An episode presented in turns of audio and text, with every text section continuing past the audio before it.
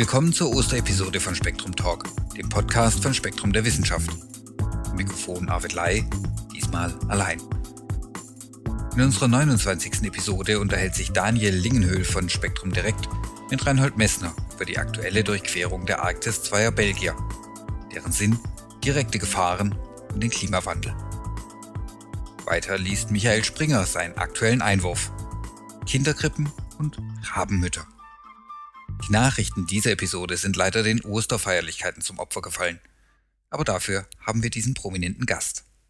Hier nun Reinhold Messner im Gespräch mit Daniel Lingenhöhl. Was macht denn so den Reiz von einer derartigen Expedition überhaupt aus, dass man sich das antut, ähm, diese Strapazen, die Kälte etc.? Also die, die Arktis-Durchquerung ist immer noch schwierig, wenn jemand mit dem Schlitten von Sibirien losgeht und dann Richtung Nordpol marschiert. Es geht ja hier um, um einen Marsch über einen Ozean und nicht über festes Land. Und diese Backeisschicht, die auf dem Ozean drauf liegt, ist eben brüchig und das ist alle Tage anders, alle Jahre anders. Ich weiß nicht, wie heuer das Wetter ist und wie das äh, Klima ist im Moment oben, aber es ist auf jeden Fall eine schwierige Angelegenheit und es gibt eben einige wenige Menschen, zum Glück sind es nicht allzu viele, die darin eine Herausforderung sehen, äh, ihr Leben über das arktische Backeis zu retten also was haben Sie damals so empfunden, als Sie da unterwegs waren? Also was macht das wirklich das Besondere dann aus, wenn man dann so allein ähm, oder zu zweit? Ich war nicht allein, ja. Und, äh, das ist einfach, erstens können Sie in diese Welt äh, hineinschauen, die Sie nie begreifen, wenn sie nur in der Zeitung lesen, dass das Klima sich verändert, dass das Backeis am Nordpol dünner wird, äh, dass äh, die großen Forscher im 18. Jahrhundert, im 19. Jahrhundert da Richtung Nordpol aufgebrochen sind und alle stecken geblieben sind. Es ist im Grunde nur begreifbar, wenn man selber vor Ort war. Mhm. Und, und es ist wirklich, es ist eine sehr starke Emotion, das selber Tag für Tag zu erleben und dem ausgeliefert zu sein, sei es den Backeismaßen, den Eispressungen oder auch den Eisbären, die da oben herumstreuen. Mhm wo wir gerade bei diesem Thema sind, welche Gefahren lauern denn da so auf dem Weg? Also jetzt nicht nur an körperlicher Art, sondern auch äh, psychische? Ja, psychischer Art. Wenn, wenn jemand äh, das gelernt hat und kann, dann werden die Sorgen und die Ängste abfallen, wenn, wenn die Herrschaften losgehen. Also dann ist es nicht mehr psychisch so schwierig, weil sie Tag für Tag einfach in diesem Chaos von Eismassen, die sich verschieben, sind. Natürlich, wenn plötzlich in der Nacht ein Eisbär auftaucht, das ist nicht ohne, weil sie da nicht sehen und sie können den ja nicht gleich äh, vertreiben mit einem Warenschuss, sondern müssen das feststellen, wo ist der, was tut der. Das könnte schon zu Schreckensmomenten führen. Aber das Ganze ist schwierig und anstrengend und kalt und äh, ungemütlich und auch nicht ganz ohne Gefahren, denn dieses Eis ist dauernd in Bewegung. Das Eis bleibt nicht stehen. Mhm. Und äh, so quasi, wenn, wenn sich jetzt dort, wenn dort oben was passiert, ähm, welche Chancen bestehen dann überhaupt, dass man ihn dann rechtzeitig wieder findet, wenn jetzt, sagen wir mal, einer sich äh, im Eis einbricht und schwerste Erfrierungen dann zuzieht? Ja, wenn er im Eis einbricht, äh, dann geht es ihm mal eine kurze Zeit besser, weil er dann im, im Wasser ist, ist wärmer als mhm. draußen. Aber wenn er herauskommt, ist er ein einziger Eispanzer. Ich habe das erlebt, also ich bin nicht selber eingebrochen, aber ein Bruder von mir. Mhm. Und das ist nicht ganz ohne, dann gilt es, diesen Menschen wieder aufzutauden. Das ist dann wirklich ein Eispanzer. Äh, heute, ich glaube, ich weiß nicht, wie gut diese Belgier das gut ist, jetzt unter Anführungszeichen zu stellen, vernetzt sind. Wenn die mit russischen Logistikern, die das ja vorbereiten müssen, dass man da überhaupt starten kann, so vernetzt sind, dass sie mit denen telefonieren können über Satellit oder über Argos-Systeme, das ist ein französisches Satellitensystem, äh, in Kontakt bleiben, dann kann man sie sofort holen. Also das ist heute kein Problem. Inzwischen ist eben die Technologie so weit, dass sie da oben auch am Nordpol nicht wie auf einem Satelliten sind. Aber vor Jahrzehnten war das natürlich ganz anders. Da waren sie völlig auf sich allein gestellt und durften keinen Fehler machen. Das denke ich mir. Ähm, ein Ziel von den beiden ist es, dass sie also wissenschaftliche Daten sammeln wollen, ähm, die die Gefährdung der Arktis und so beschreiben. Geht es überhaupt? Hat man dafür überhaupt Zeit, sowas unterwegs dann zu machen? Ähm, also bei, das sage ich Ihnen gleich, bei all diesen ähm, Vorgaben äh, bei all diesen ja, äh, guten Vorsätzen äh, der Wissenschaft zu dienen, bei einem Abenteuer bin ich sehr skeptisch. Denn wenn jemand nicht Wissenschaftler ist in einem Spezialgebiet, kann er im Grunde kaum etwas beitragen. Gut, sie sammeln angeblich Daten. Aber wissen Sie, wie weit die Russen heute sind mit ihren Hubschraubern, mit ihren Flugzeugen, mit, mit äh, Stationen in der Arktis? Die haben ja riesige Stationen in der Arktis auf dem Backheiß, wo sie mit großen Fliegern hinfliegen. Mhm. Die haben das alles schon mm, mitgenommen. Das heißt, die haben ihre Samples genommen, die haben Studien gemacht, soweit sie sie äh, machen können oder machen wollen. Wir müssen die wissenschaftliche Arbeit den Fachleuten überlassen. Mhm und dürfen auch dazu stehen, dass wir einfach ein Abenteuer machen wollen. Und das Abenteuer ist Selbstzweck und braucht keine Rechtfertigung. Und vielfach ist es eben so, dass diese Leute dann irgendeine Rechtfertigung brauchen, um der Öffentlichkeit zu sagen, wir tun das ja nicht für uns, wir tun das ja für die Wissenschaft, wir tun das ja für alle. Mhm. Humbug. Okay. Das zweite Ziel der beiden ist, ähm, dass sie quasi ähm, für die Arktis werben wollen, aufmerksam machen wollen auf die, auf die besondere ähm, Gefährdungssituation der Arktis mit den tauenden Eismassen etc. Ja, ja. Ja. Lässt sich das dann eher mit diesem ähm, Abenteuer, sag ich jetzt mal, in nein, Einklang bringen? Nein, nein. Nein, natürlich, ich habe auch bei der Südpol-Expedition ein paar solche Sprüche geklopft. Heute relativiere ich das sehr. Ähm, natürlich kann man Aufmerksamkeit auf die Arktis legen. Aber wenn jemand auf die Brüchigkeit der Arktis aufmerksam machen will, dann muss er nicht unbedingt hinfahren. Mhm. Das Hinfahren ist in jedem Fall mit weiteren Schäden verbunden. Mhm. Allein die Flüge, die Hubschrauberflüge, die notwendig sind, sind natürlich nicht unbedingt äh, positiv für äh, das Weltklima oder das Weltgeschehen. Ja. Ja. Ich will das nicht kritisieren, ich habe kein Recht, das zu kritisieren. Ich wünsche mir nur, dass es einfach äh, ja, in, in Relation gesetzt wird. Mhm. Die sollten gern dahin fliegen, die sollten mit dem Hubschrauber an die, an die Küste gebracht werden und dann sollen sie losgehen.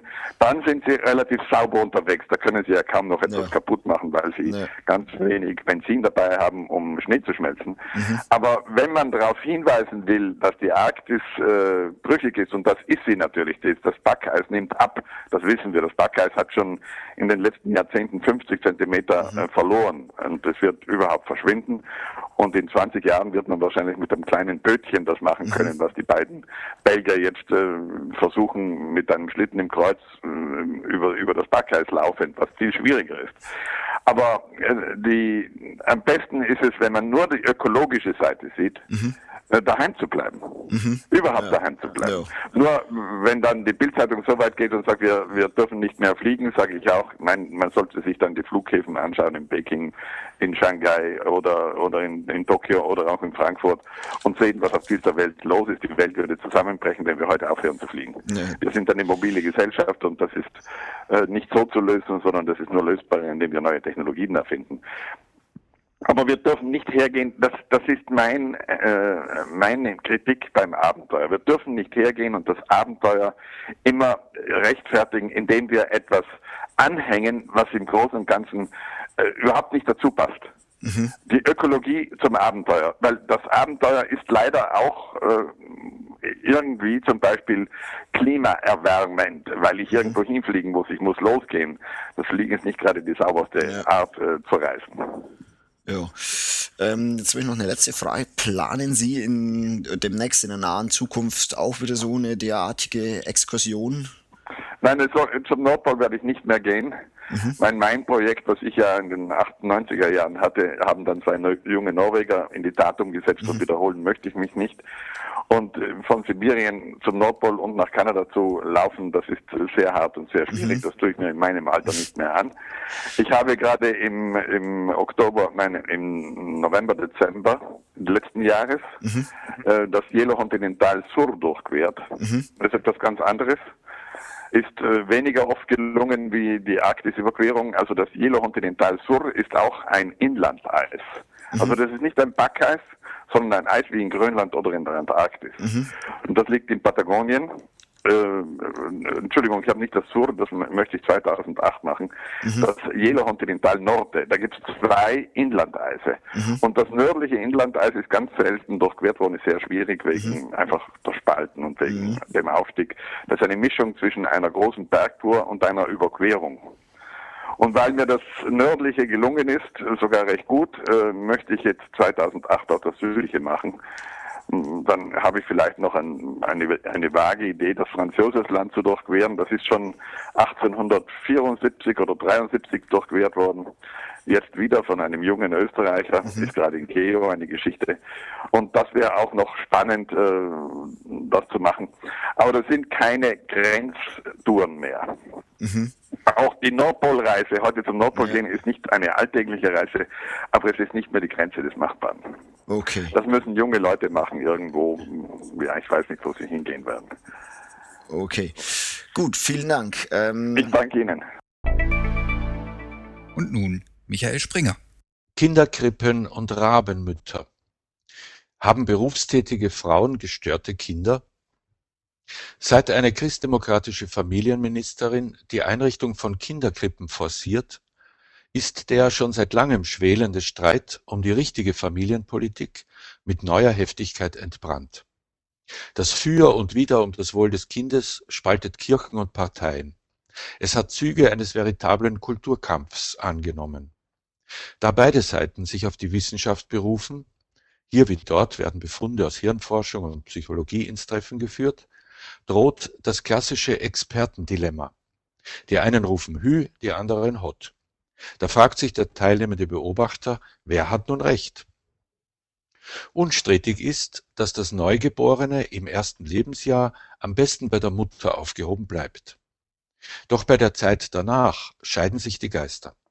Die einen meinen, auch in den Folgejahren entwickle sich das Kind nur im ununterbrochenen Kontakt mit der Mutter optimal. Die anderen verweisen auf entwicklungspsychologische Indizien für das Entstehen sozialer Neugier und die werde am besten in Krabbelgruppen gestillt. Dabei ist zu bedenken, dass das typische Kleinkind heute längst nicht mehr in einer kinderreichen ländlichen Großfamilie aufwächst, sondern oft als Einzelkind in städtischen Kleinfamilien mit zwei berufstätigen Eltern, wie meine Tochter, oder gar nur mit einer alleinerziehenden Mutter, wie meine Enkelin. Da kompensiert die Kinderkrippe ein soziales Defizit, das mit der Modernisierung und Atomisierung der Gesellschaft notwendig einhergeht und übrigens auch analog beim Problem der Altenpflege auftritt. Was die traditionelle Familie einst von selbst geleistet hat, müssen heute soziale Dienste übernehmen. Dennoch steht die prinzipielle Frage, sollte das Kleinkind lieber möglichst daheim bei der rund um die Uhr verfügbaren Mutter bleiben Schadenberufstätigkeit der Mutter und Kinderkrippe seiner Entwicklung? Die wohl gründlichste Studie zum Thema hat in den USA das National Institute on Child Development angestellt, das mehrere tausend Kinder von Geburt an beobachtet hat. Das Ergebnis Fremdbetreuung, selbst wenn sie zu wünschen übrig lässt, stört weder die Mutter-Kind-Bindung noch die kindliche Entwicklung merklich. Freilich gilt dieser Studie zufolge auch, das Kindswohl hängt in jedem Fall entscheidend von der Qualität der Mutter-Kind-Beziehung ab, von mütterlicher Zuwendung und Sensibilität. Ist die Mutter gestresst und chronisch abgelenkt und obendrein die Krippenbetreuung schlecht, so leidet das Kind. Aber bedingt Berufstätigkeit nicht gerade das typische Profil der gestressten Rabenmutter, die keine Zeit fürs Kind aufbringt, wodurch es eben weniger gesund heranwächst und später sogar eher zu kriminellem Verhalten neigt? Auch das wird von einer 2006 publizierten Langzeitstudie verneint, die Adele I. Gottfried und Ellen W. Gottfried von der California State University durchführten. Als positiven Nebeneffekt weiblicher Berufstätigkeit erwähnen die Forscher, dass sich der Vater stärker an der Kinderbetreuung beteilige, was seine Bindung an das Kind dauerhaft verstärke. Das kann ich aus eigener Erfahrung nur bestätigen.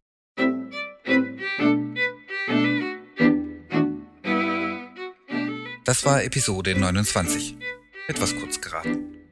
Nächste Woche hören Sie uns wieder in der gewohnten Ausführlichkeit. Bis dahin wünschen wir Ihnen eine schöne Zeit.